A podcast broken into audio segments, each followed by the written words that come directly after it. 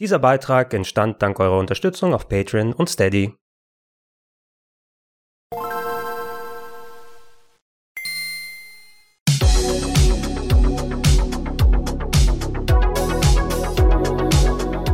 Schönen guten Tag und herzlich willkommen auf rpgheaven.de zu Gregor testet Elden Ring. Da ist es ja nun endlich, das lang erwartete Rollenspiel-Highlight, welches in Kooperation zwischen den Dark Souls-Machern From Software und dem Autor George R. R. Martin entstanden ist, der die Vorlage für die beliebte Game of Thrones-Serie geliefert hat. Für mich eine sehr spannende Mischung, wobei ich im Vorfeld zugeben muss, dass obwohl ich mich auf Elden Ring gefreut habe, vielleicht nicht die gleichen Begeisterungsstürme wie viele der Kollegen und Freunde aus meinem Umfeld geteilt habe.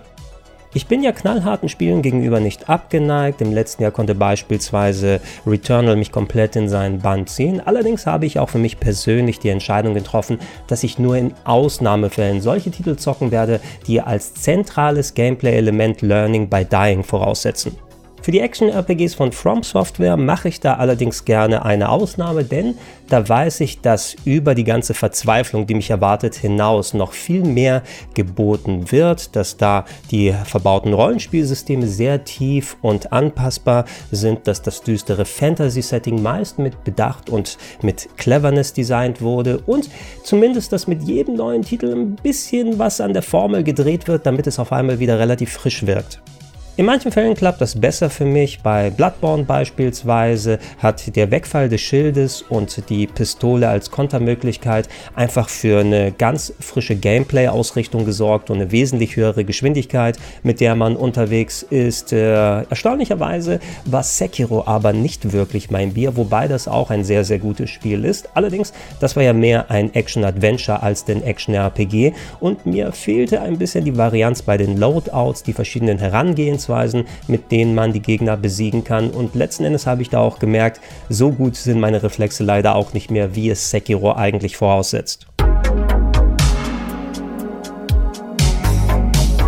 Elden Ring hingegen ist viel, viel näher an den klassischen Dark Souls-Spielen dran. Es hätte, glaube ich, niemand ein Problem damit gehabt, wenn statt Elden Ring Dark Souls 4 auf der Packung gestanden hätte. Allerdings, da gibt es eben auch zwei Merkmale, die das Spielerlebnis anpassen. Zu einem die bereits erwähnte Story von George R. R. Martin und der Wechsel von eng verschlungenen Locations, die mit unterschiedlichen Abzweigungen und versteckten Faden miteinander verbunden sind, zu einer breiten breiten und riesigen Open World kann das aber auch wirklich gut gehen. Verlieren damit die From Software Spiele nicht ihr Alleinstellungsmerkmal, wenn man auf einmal wie viele andere Spiele auch eine große, weitläufige Welt mit riesigen Flächen hat, die erkundet werden können, jetzt auch neu auf dem Rücken eines Geisterpferdes, das sogar über einen Double Jump verfügt. Sehr, sehr praktisch, sage ich an dieser Stelle einmal. Aber genau das ist eben der Gedanke, den man hatte. Sind diese eng verzahnten Level überhaupt noch möglich? Fühlt es sich noch wie ein typisches From Software Spiel an und da kann ich vorweg schon mal sagen, ja, das tut es, aber es nimmt tatsächlich auch die ganzen positiven Vorteile, die so eine Open World mitbringt, gleich mit und erschafft meines äh, Erachtens vielleicht sogar das bis dato beste From Software Spiel. Kurz ein bisschen was zum Setting vorneweg. Ihr dürft mal wieder einen Charakter selber erstellen zu Beginn, der in einer einst glorreichen Fantasy-Welt unterwegs ist, die aber durch die Zerstörung des titelgebenden Elden Ring in den Ruin getrieben wurde. Die einzelnen Splitter des Ringes befinden sich nun in den Händen von dämonischen Halbgöttern, die durch sie in den Wahnsinn getrieben wurden und dadurch das Land terrorisieren. Man selbst hat nun die Aufgabe, diese Splitter alle wieder einzusammeln, um den Elden Ring zu einen, wenn es sein muss, durch Einsatz von ordentlich Gewalt. Und wenn man das schaffen sollte, dann wird man der Elden Lord und darf als neuer Herrscher das Land regieren.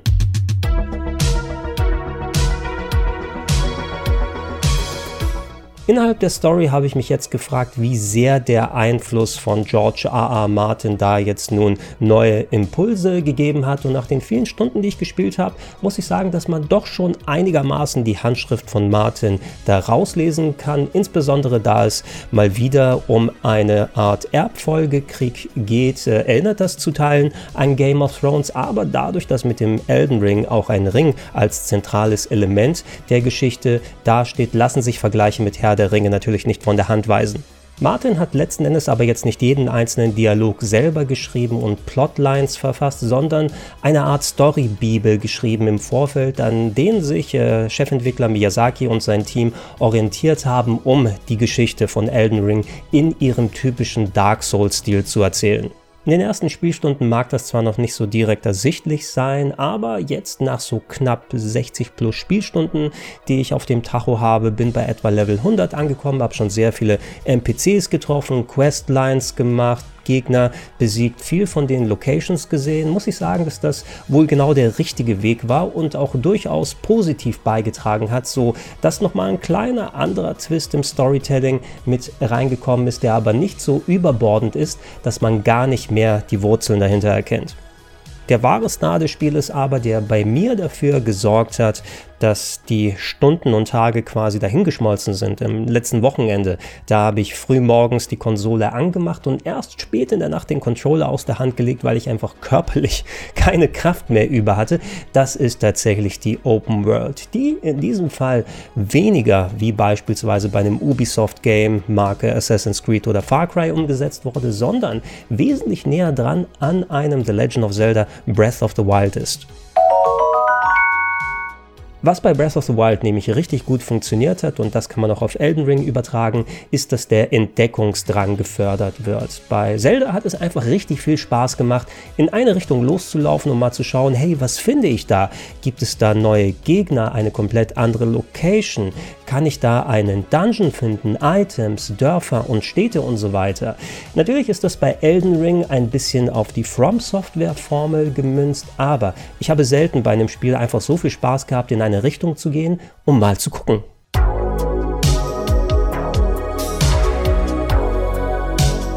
Da spielt auch der wohldosierte Einsatz einer Map mit rein. Ein Element, das im Vorfeld für ein bisschen Kontroverse gesorgt hat, denn bei den alten Souls-Spielen war es ja so, die sind ohne Map ausgekommen und das war auch richtig und wichtig, denn man soll sich ja mit der Welt selber auseinandersetzen und nicht immer nur auf eine Karte schauen. Dadurch würde auch ein bisschen der Überraschungsfaktor fehlen, wenn man dann gleich auf der Karte sehen kann, ah, okay, wenn ich da lang gehe, wird es mit dem Part verbunden und da gibt es eben nicht mehr wirklich diese Aha-Momente, die man sonst haben kann. Allerdings hier ist es wie gesagt ein eher reduzierter Ansatz. Man ist nicht wie bei Far Cry beispielsweise überwältigt mit äh, Dutzenden von Icons, die überall auftauchen, die dann zeigen, hey, da hast du eine Questlinie, da ist ein NPC, da gibt es einen Dungeon, da gibt es einen großen Gegner und so weiter, sondern man äh, muss einzelne Teile der Map erstmal in der Welt finden und die sind auch eher eine gröbere Darstellung von den Locations, die man finden kann und an sich wird mit Ausnahme der Bonfire Bonfires, also dem Äquivalent in dem Spiel der Save-Station, die man finden und freischalten und von Beginn an sogar als Warp-Punkte verwenden kann, kaum was eingetragen. Vielleicht maximal, ob es hier noch eine Ruine gegeben hat, durch die man geritten ist oder ob es ein Gebäude wie eine Kirche und einen Turm gibt. Aber es ist alles angenehm kleinteilig und nicht so vollgestopft wie beispielsweise in einem Far Cry. Ergänzend gibt es auch die Möglichkeit, mit kleinen Stempeln selber Markierungen zu machen, was ich zuerst nicht eingesetzt habe, aber dann später gemerkt habe, hey, das ist eigentlich doch ganz praktisch, vor allem wenn ich nicht mehr genau weiß, wo war nochmal dieser eine NPC? Stand der vor dem verschlossenen Tor im Norden oder war das doch irgendwo im Westen? Und so kann für sich selbst jeder finden, wie viel Infos man auf dieser Map haben möchte oder nicht. Was bei der Open World von Elden Ring ebenfalls sehr, sehr gut funktioniert, ist das nennen wir es mal Pacing, mit welchen Abständen die einzelnen Versatzstücke platziert wurden, so dass man immer das Gefühl hat, sie sind nah genug dran oder weit genug weg, dass man äh, unterschiedliche Gameplay-Erlebnisse hat. Auf der einen Stelle können wir beispielsweise, vielleicht kennt ihr es aus den ersten Trailern, dieses riesige Schloss haben, was einfach hunderte von Räumen hat und miteinander verbunden ist, wie bei einem klassischen Dark Souls, aber dem gegenüber kommt vielleicht dann eine große, weite Wiese, über die man reiten darf, wo man ein bisschen entspannter sein kann und schwupps ist man in den riesigen Bosskampf reingelaufen oder hat vielleicht sogar eine andere Sache entdeckt, die mich auch sehr an Breath of the Wild erinnert hat, nämlich kleine Mini-Dungeons. Von denen sind recht viele im Spiel und die können auch durchaus abwechslungsreich sein. Manche von denen sind kleine 30 Minuten Dungeons, in denen man durch Schalterrätsel Wege öffnen muss, um Items zu finden, Todesfallen entgehen, Bosse zu bekämpfen. Bei anderen wiederum kommt hinzu, dass man damit Durchgänge dann schafft, um vorher unpassierbare Hindernisse zu überwinden und dann sagt man, ah, jetzt bin ich hier rausgekommen.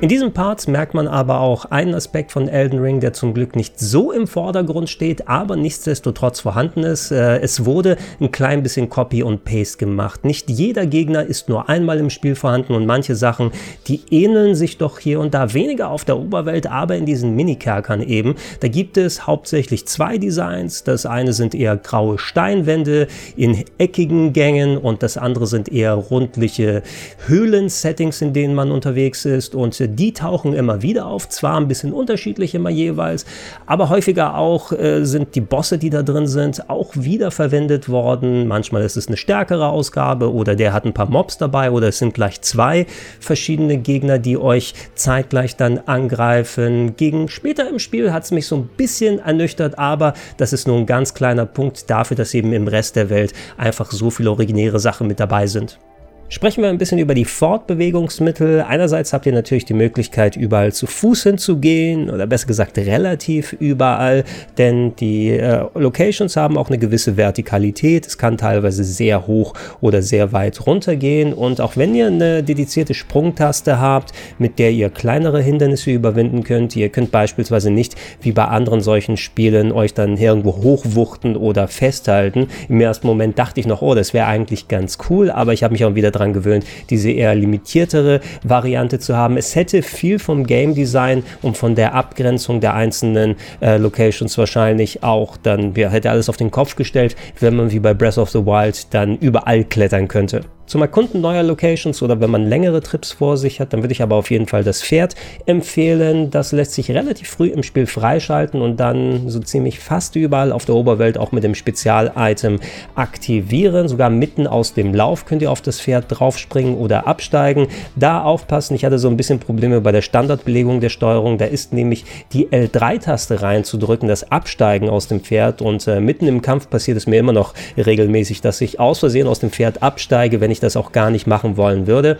Abgesehen davon aber, es steuert sich echt gut, es ist äh, schön ordentlich schnell unterwegs. Auch ein sehr positiver Aspekt hier, auch wenn das ganze Gameplay natürlich mit der Stamina-Leiste wie bei Dark Souls funktioniert. Das heißt, ihr habt Ausdauer, die für bestimmte Manöver verbraucht wird, von wegen Ausweichen oder Blocken. Aber wenn ihr auf der Oberwelt ohne Gegner unterwegs seid, dann geht diese Stamina nicht runter. Das heißt, egal ob zu Fuß oder auf dem Pferd, könnt ihr immer ordentlich Schub geben und die Geschwindigkeit hochhalten halten, ohne dass ihr zwischendurch aber wieder mal Pause zum Durchschnaufen machen müsst. Und das ist super.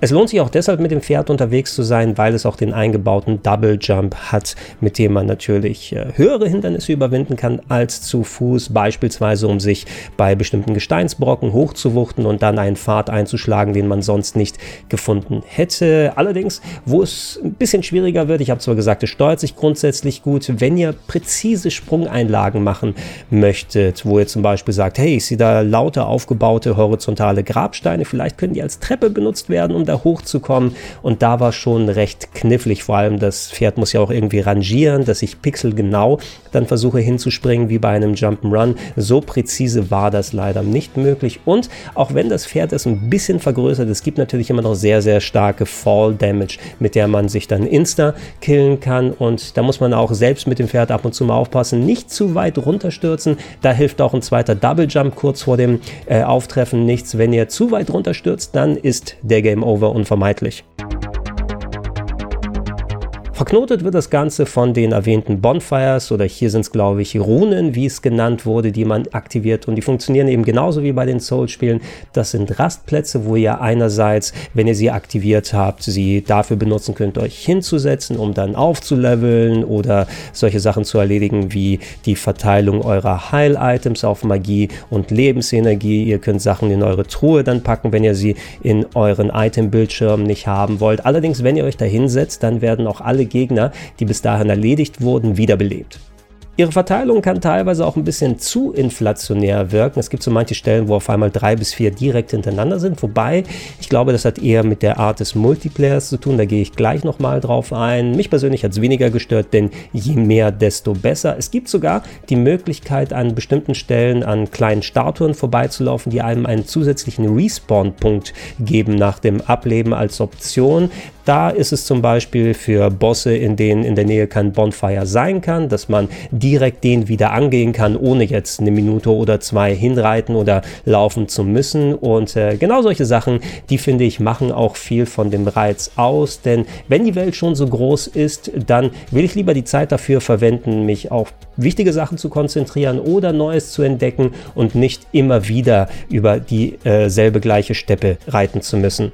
Abschließend zu diesem Punkt noch eine kleine Sache, die ich tatsächlich positiv als auch ein bisschen negativ empfunden habe. Auch wenn man auf der Welt dann sich häufig darauf verlassen kann, hey, ich sehe da ganz weit hinten etwas und ich versuche herauszufinden, ob da noch ein Pfad dahin ist oder ein versteckter Aufzug, um dahin zu kommen. Allerdings nicht alles ist direkt miteinander verbunden, sondern es gibt auch ein paar abgetrennte Locations, die man nur über versteckte Warps dann erreichen kann. Es gibt so ein paar Stellen auf der Welt, äh, wo man dann durch Portale durchgeht und schwupps war man vorher unten in der Höhle ganz tief drin und auf einmal ist man auf dem höchsten Berg auf der anderen Seite der Map. Und das ist einerseits eine coole Sache von wegen dem Überraschungsfaktor, andererseits aber ja untergräbt es so ein bisschen das Gefühl, hey, wenn ich das da sehe, lass mich jetzt versuchen, das zu lösen, weil letzten Endes bedeutet das, ich kann mir daran die Zähne ausbeißen und es gäbe eh keine Möglichkeit dahin zu kommen. Und das hat mich im Laufe des Spieles so ein klein bisschen ernüchtert. Äh, Nichtsdestotrotz aber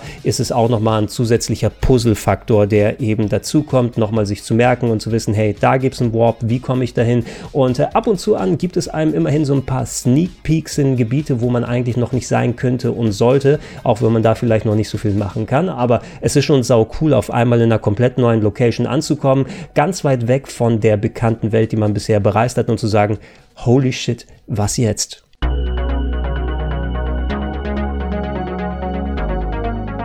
Reden wir über das grundsätzliche Kampfsystem und das ist Dark Souls durch und durch mit ganz leichten Anpassungen. Es bedeutet also ein anspruchsvolles Action-RPG. Ihr lauft herum, könnt ein paar lockeren Gegner ins Visier nehmen, je nachdem, ob ihr eine Nah- oder eine Fernkampfwaffe habt, sie damit behaken. Wenn ihr einen Schild benutzen solltet, könnt ihr den zum Abwehren oder Kontern benutzen. Ihr habt natürlich auch eine Ausweichrolle mit Iframes, Invincibility Frames, was bedeutet, dass man für einen gewissen Moment geschützt ist und nicht getroffen werden kann, wenn man durch große Attacken von Gegnern durchrollt. Wie bei den inoffiziellen Vorgängern gibt es hier einen Character Editor, mit dem ihr das Aussehen eurer Figur bestimmt. Meines Erachtens ein bisschen mächtiger als vorher, also mit mehr Optionen. Wobei, wenn ihr eine absolut hässliche Figur wieder erschaffen wollt, werdet ihr es wahrscheinlich schaffen. Dafür ist Souls ja berühmt. Es gibt jede Menge an Startklassen, die aber typisch für Souls dann eher nichtig sind. Äh, sie bestimmen natürlich, wie die Startwerte im Detail aussehen und das Equipment, was man zu Beginn hat. Aber das kann man natürlich super schnell ändern und in jede Richtung gehen, in die man möchte, mit ein bisschen Aufleveln und Ändern des eigenen Loadouts. Als Fan von Stealth Action bin ich übrigens ganz froh, dass es diesmal ein sinnvolles Gameplay-Element ist, sich auch mal versuchen, bei Gegnern hinten anzuschleichen und sie hinterrücks zu erledigen. Das ist zwar spielerisch nicht ganz so tief wie bei einem ausgewachsenen Genrevertreter Marke Metal Gear. Ihr habt jetzt keine Ablenkungsmanöver oder verschiedene Verstecke. Ihr müsst auch keine äh, Leichen dann irgendwo wegschaffen, sondern ihr habt eine Hocke, in die ihr gehen könnt und äh, müsst dann versuchen, so leise es geht, zum Beispiel im hohen Gras sich zu verstecken oder sich an Gegner von hinten dann heranzuschleichen. Und äh, das hilft mir immer wieder mal, vor allem wenn es darum geht, äh, potenzielle Gefahrensituationen vorab zu entschärfen. Denn hat man die Gegner weggestealth, muss man sie nachher nicht in der Gruppe dann miteinander bekämpfen. Übrigens, das Kämpfen geht auch auf dem Pferd, wobei es schon um einiges reduzierter als zu Fuß ist. Es geht beispielsweise nicht wie bei Zelda, einen Bogen in die Hand zu nehmen und dann mitten im Laufe Gegner wegzusnipen oder eine Abwehrmöglichkeit wie ein Schild dann hochzusetzen, sondern durch die L- und R-Tasten hat man die Möglichkeit, auf beiden Seiten des Pferdes eine Waffe einzusetzen, zum Beispiel entlang reiten und Gegner aufspießen oder einzeln versuchen, bei größeren Gegnern in den Rücken zu reiten und sie dann abzustechen. Es gibt etliche etliche Gefechte, wo es durchaus Sinn ergibt, äh, gerade gegen größere Bosse, die dann, ähm, weil sie äh, dann auch großflächige Attacken haben, aufs Pferd drauf zu gehen. Man kann schneller wegreiten, als zu versuchen wegzurollen. Wobei das Pferd hat keine Iframes. Ihr könnt also nicht mit dem Pferd rollen und sagen, durch die Attacke gehe ich durch, sondern ihr müsst das Ausweichen und Vorbeireiten dann perfektionieren. Und äh, ich habe es mal so, mal so gemacht. Ich habe gemerkt, manche Gegner, die ich zuerst dann noch besser mit dem Pferd dann bekämpfen konnte, zum Beispiel wenn es um andere berittene Gegner ging. Es gibt auch die Möglichkeit, wenn man sich dann mal sicher ist beim eigentlichen Kämpfen, hey, wie kann ich gut durchrollen, wie kann ich es vermeiden, ähm, dass ich von den schnellen Attacken getroffen werde, dass ich die auch zu Fuß dann gut, wenn nicht sogar besser bekämpfen konnte. Aber diese Alternative zu lassen, die ist immerhin ganz cool, auch wenn da noch mehr auf dem Pferd gegangen wäre. Mit all diesen Erklärungen im Hinterkopf, lasst uns einmal nun zur Gretchenfrage gehen. Ist Elden Ring so schwer wie die Vorgänger und macht es deswegen mehr oder weniger Spaß? Es gab ja im Vorfeld von From Software die Aussage, dass Elden Ring potenziell ein bisschen leichter sein könnte als die vergangenen Spiele. Dem ist nicht wirklich so, würde ich sagen, denn das eigentliche Gameplay, wie gesagt, es ist sehr an Souls angelehnt und auch das Bekämpfen der Gegner an sich, im Speziellen die Bosse, das ist mindestens genauso anspruchsvoll und heftig wie vorher. Vor allem, die sind ja seit etlichen Jahren auch dahin dazu übergegangen. Was mir bei bestimmten Bossen nicht gefällt, sind verzögerte Attacken. Ne? Man muss ja Bosse lernen. Wenn man schaut, hey, der kommt auf mich zu und der schwingt dreimal mit dem Schwert und am Ende kommt eine Drumherum-Attacke, wo ich weiß, dass der nach hinten dann aushaut, also darf ich in die Richtung mich nicht drehen und äh, das macht From Software natürlich, weil sie wissen, hey, da sind die Spezies, die alles in- und auswendig können, für die das Game Pipifax ist. Nicht umsonst gibt es Speedrunner, die No-Hit-Runs machen mit mehreren Spielen hintereinander, wo es dann heißt, hey, ich zocke alles und darf kein einziges Mal getroffen werden und die schaffen das am Ende sogar noch, aber so gut sind die meisten Leute, inklusive mir, natürlich nicht. Äh, aber wenn da gerade Bosse sind, die dann bewusst, okay, Schlag 1, Schlag 2 machen und dann der dritte Schlag, ich halte die Waffe hoch, aber ich entscheide mich im letzten Moment, ne, jetzt schlage ich nicht so, aber jetzt, ne? Und schon ist die Taktik durcheinander und dann wird das Lernen umso anspruchsvoller und schwieriger und setzt dann wieder so ein bisschen mehr auf Reflexe. Dazu kommen diese ganzen anderen typischen Sachen, die sich seit Jahren herauskristallisiert haben. Area of Effect Attacken um Gegner drumherum, damit man sich in keinem toten Winkel sozusagen verstecken kann. Attacken, die teilweise 360 Grad drumherum gehen, dass man da auch nicht wirklich irgendwo sicher steht. Und vor allem eine Sache, die mich schon zu Beginn dann genervt hat, die zielsuchenden Nahkampfattacken. Das bedeutet also, ihr könnt hinter dem Gegner stehen und der hebt dann sein Schwert, sieht von euch weg, aber beim Runterhauen dreht er sich wie von dem Magneten angezogen bezogen zu eurer Position. Und wenn ihr da das Ausweichen nicht perfekt gemacht habt, dann werdet ihr getroffen. Ich weiß, das ist natürlich eine Sache, um dann zu lernen, hey, wann ist wirklich der perfekte Zeitpunkt zum Ausweichen oder Blocken gedacht. Aber das ist so ein alteingesessenes Ding und da immer noch da drauf zu setzen, es muss ja nicht unbedingt irgendwie realistisch sein. Die müssen nicht den Gesetzen der Physik zu 100% entsprechen, was diese Gegner alle machen. Aber es ist eben im Zweifel für den Boss und weniger für den Gamer ausgelegt.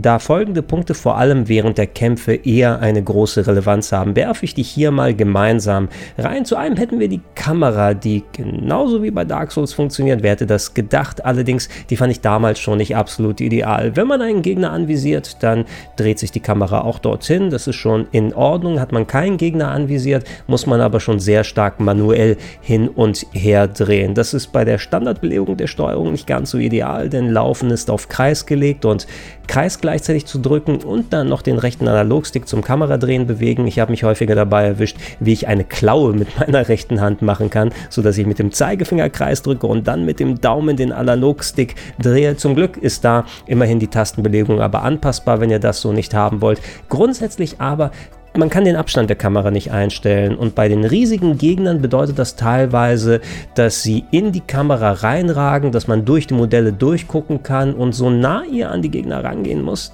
Der Überblick einfach, wenn sie dann riesige Attacken starten, die dann äh, zum Teil auch aus dem Kamerabild rausgehen, man muss schon ahnen, wann kommt was, wie kommt was zusammen und das ist einfach nicht geil. Das hätte man potenziell auch anders lösen können. Vielleicht mit einer justierbaren Kamera, vielleicht mit mehr Automatik Automatik, aber das geht auf jeden Fall besser. Eine weitere Sache, die man von älteren Souls-Spielen kennt, ist, dass man beim Angriff ja nicht zu nah an einer Wand stehen sollte, weil dann könnte sich die eigene Waffe verhaken und trifft den Gegner nicht richtig.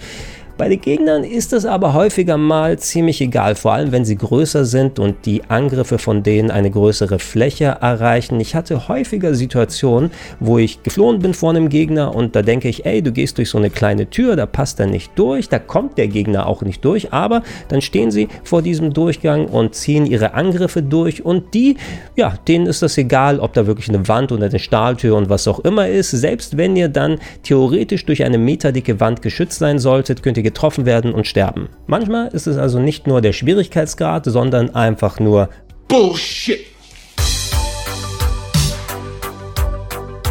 Zum Glück sorgt die offene Weltenstruktur von Elden Ring dafür, dass man nie wirklich in einer Boss-Sackgasse steckt. Wenn ihr irgendeinen Endgegner nicht schafft, wie bei alten Souls-Spielen war es häufiger so, hey, ich kann den nicht besiegen, ich probiere es jetzt 10, 20, 40 Mal nochmal, bis ich die Taktik wirklich perfekt drauf habe. Oder ich entscheide mich, 5 Minuten in die andere Richtung zu gehen und dann scheitere ich beim nächsten Boss und versuche dann das gleiche. Hier hat man stets die Gelegenheit zu sagen, hey, ich mache den Boss jetzt erstmal nicht, ich weiß noch nicht ganz, wie ich mit dem zurechtkomme und ich fühle mich auch noch nicht stark stark genug.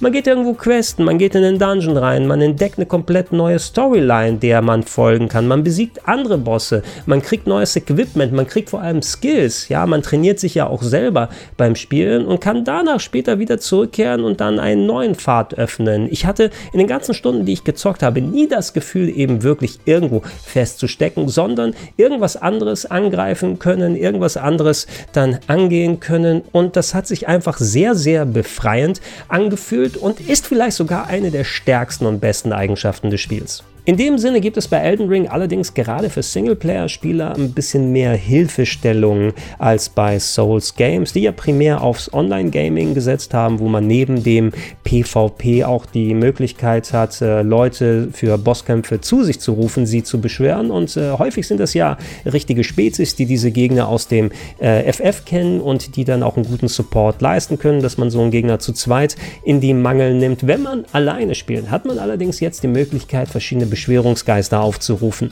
Die entsprechen verschiedenen Gegnern oder Gegnergruppen im Spiel. Wenn ihr sie gefunden habt, könnt ihr sie mit einem bestimmten Item dann zu dem Kampf dazu holen. Allerdings, egal wie hochgelevelt sie sind, sie sind eigentlich nie äh, so stark als auch clever genug, um den Boss für euch zu schlagen. Es geht also nicht, hey, komm her, du fliegender Gargoyle und jetzt mach mal und ich stelle mich in die Ecke und warte, dass die Experience auf mich zukommt, sondern sie können maximal für ein bisschen Ablenkung sorgen, sodass ihr eine Handvoll freier Attacken in den Boss reinbekommt kommt. Und äh, ab und zu mal ist es ganz nett, vor allem wenn man auch so das Muster eines Bosses lernen möchte. Es kann so das Zünglein an der Waage sein und es ist äh, ein Support, der gut genug ist, um einen zu unterstützen, aber eben nichts, was das Spiel für einen selber spielt. Deshalb habe ich die eigentlich ganz gerne immer verwendet.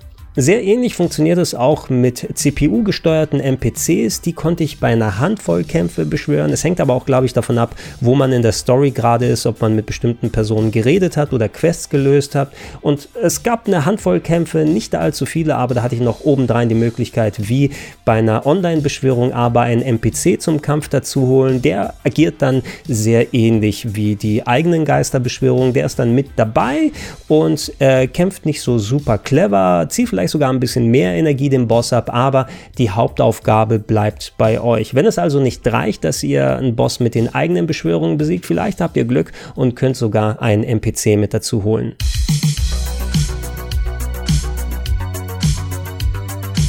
Gehen wir dann aber nochmal konkret zum Multiplayer über, den ich extra für euch nochmal einige Stunden jetzt mit Kollege Wirt dann gespielt habe, um verschiedene Aspekte zu sehen. Wie gesagt, man kann weiterhin Leute natürlich dazu holen zu Bosskämpfen.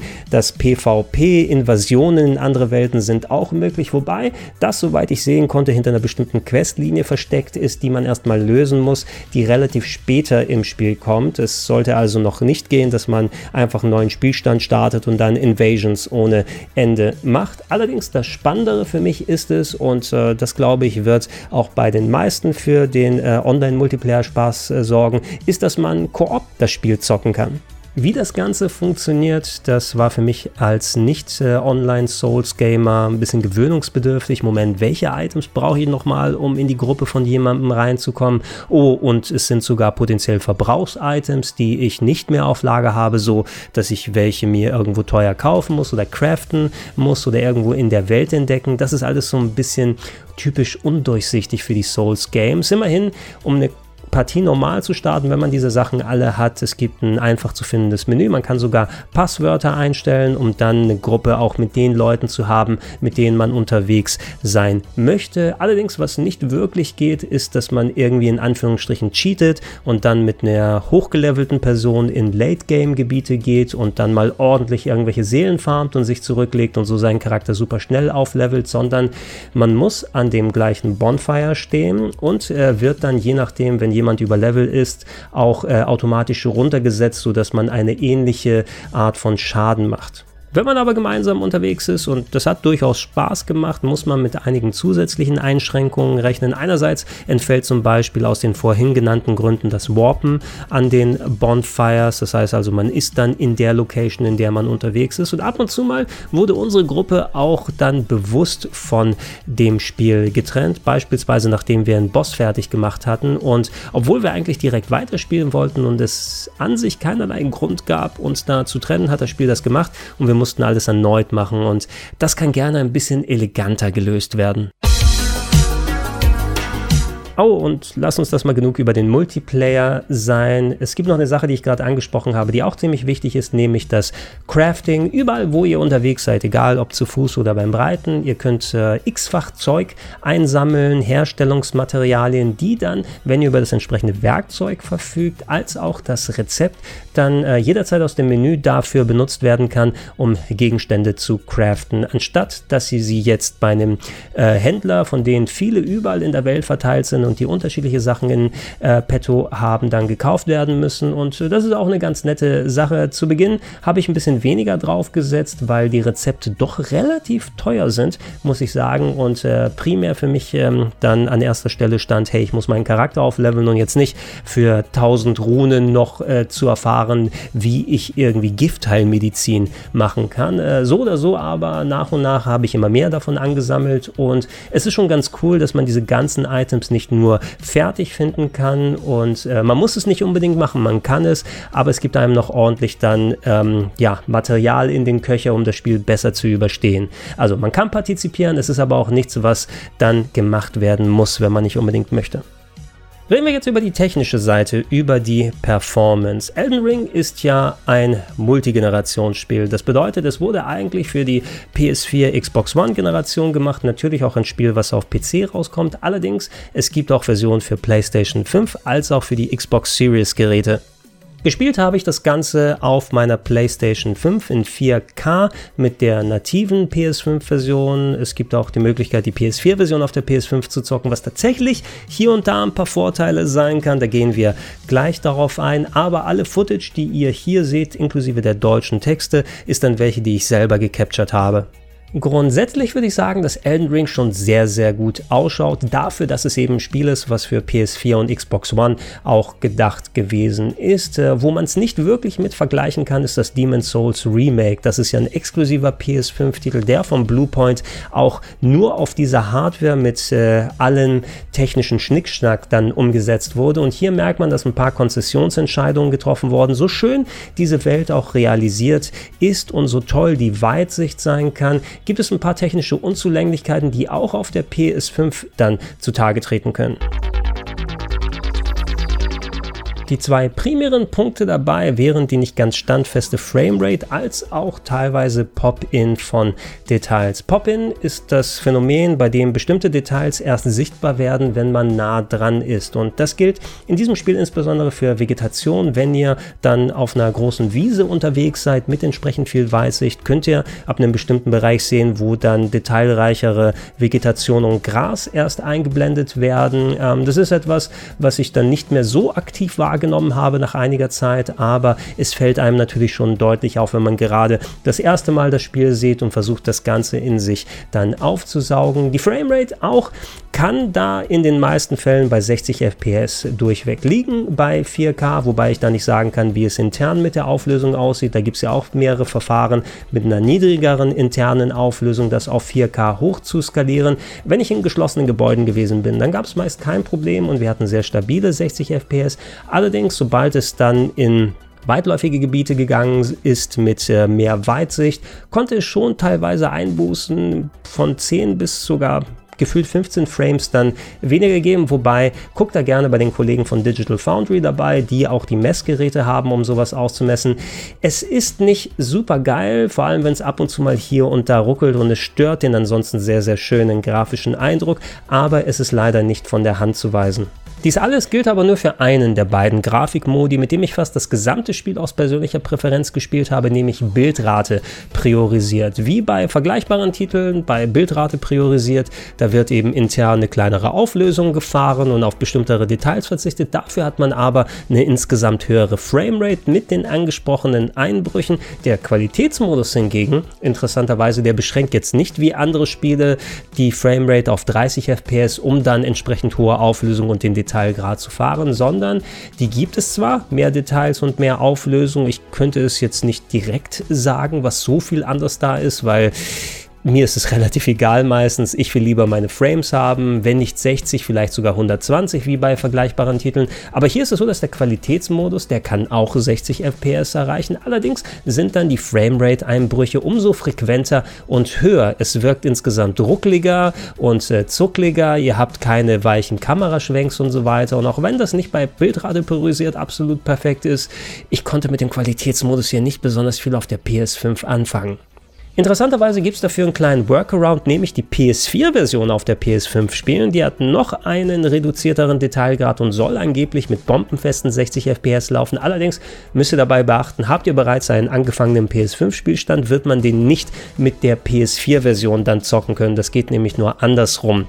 Ich habe leider über die Xbox-Version auch nicht so viel Positives gehört. Die sollen angeblich äh, so rund 10 Frames weniger in beiden Modi als die PlayStation 5 haben, was einigermaßen unverständlich ist, denn so viel anders ist die Technik nicht. Und gerade die Xbox Series X ist in vielen Bereichen entweder gleichwertig zur PS5, wenn nicht sogar technisch besser motorisiert. Und auch bei dem PC soll es nicht so ganz rund laufen. Selbst Leute mit ganz, ganz guten Grafikkarten, egal was sie an den Einstellungen machen, da soll es Performance-Probleme und Ruckeleien geben. Und es bleibt nur zu hoffen, dass in der Zukunft dann noch mit Patches nachgebessert wird, wenn die ähm, ersten Bugs und andere Sachen ausgemerzt wurden. Ich kann für mich zumindest sprechen, abgesehen von der Ruckelei auf der PS5 war das ein relativ smoothes Erlebnis hier, die 60 plus Stunden Elden Ring, die ich bisher gezockt habe. Ich hatte auch nicht wirklich Abstürze und sowas und auch mit dem Rest-Modus hat das alles vernünftig geklappt und hey, wenn man sich das Spiel anguckt, das ist natürlich eine Mammutaufgabe ge gewesen,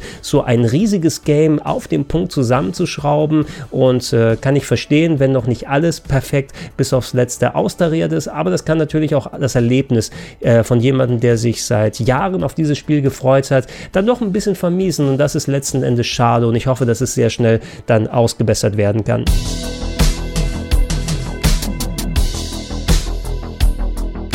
Um mal auf die Zielgerade einzubiegen. Es ist natürlich kein Patentrezept zu sagen, hey, wir nehmen eine alteingesessene Serie, da machen wir eine Open World drauf und schon ist das viel geiler und moderner und viel umfangreicher und die Leute werden es uns schön aus der Hand da rausfressen. Aber dieser Vergleich mit Breath of the Wild, der kommt nicht von ungefähr. Natürlich ist nicht alles exakt gleich bei den Spielen, aber wie bei Breath of the Wild ist eben auch hier die Welt der Star und dafür, dass man ein so großes Areal bereisen kann, ich kann beim Zocken kaum fassen, wie umfangreich und durchdacht das alles von From Software umgesetzt wurde. Es ist fast schon, als ob sie vier oder fünf Soul-Spiele gemeinsam hier reingetan hätten. Und es gibt immer wieder was Neues, es gibt immer wieder was Überraschendes, selbst für Leute, die mit Soul-Spielen eben schon ihre Erfahrungen gemacht haben. Und da eben noch die Gedanken drüber gemacht worden, hey, wo nehmen wir vielleicht was an der Stringenz weg, dass die Stamina nicht überall abgebaut wird, dass man direkt gleich Warp-Fähigkeiten und andere Sachen hat, wo man sagen würde, hey,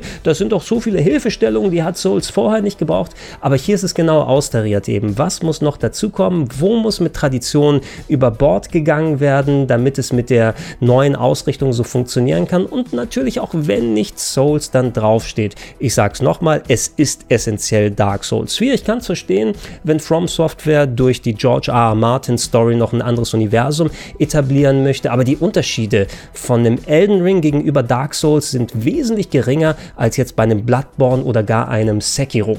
dass ich den Controller nicht aus der Hand legen kann, ist eben ein Zeichen dafür, dass From Software einfach es genau drauf haben, was solche Titel angeht. Ob jetzt noch mehr Innovation gebraucht worden wäre, dass dieser Titel über ein Open World Dark Souls hinausgeht, ich weiß nicht so recht, denn ich meine, es ist auch schon ewig lange her, dass wir ein richtiges Dark Souls bekommen haben. Und nennt's so, nennt's so, es ist sehr toll, alle paar Jahre mal wieder so einen Mammutschinken dann zocken zu können. Und gerade Elden Ring. Ich habe extra Horizon Forbidden West eben zur Seite gepackt, weil ich gewusst habe, hey, Elden Ring, das ist so ein Spiel, was dich potenziell richtig in Beschlag nehmen kann. Und nach diesem Mammut-Projekt, ne, wo ich einfach nicht den Controller aus der Hand legen kann und immer wieder weiter erkunden und kämpfen und aufleveln und alles machen möchte, da wird es sehr, sehr schwer sein in den nächsten Wochen, wenn nicht gar Monaten, dass da ein ähnlich vergleichbares, breites und großes Spiel kommt. Und ich hoffe, dass zumindest das, was Elden Ring von Zelda Breath of the Wild gelernt hat, dass vergleichbare Action-RPGs mit einer offenen Welt vielleicht von Elden Ring lernen, dass da die richtigen Schlüsse draus gezogen werden und eventuell wir dann ein paar Titel sehen, die nicht eins zu eins hier alles nachmachen, aber den Spirit, das Gefühl, die Offenheit und die Qualität dann davon einfangen können. Und ich hoffe, irgendwann kommen die Patches, dass es mit der Technik auch funktioniert.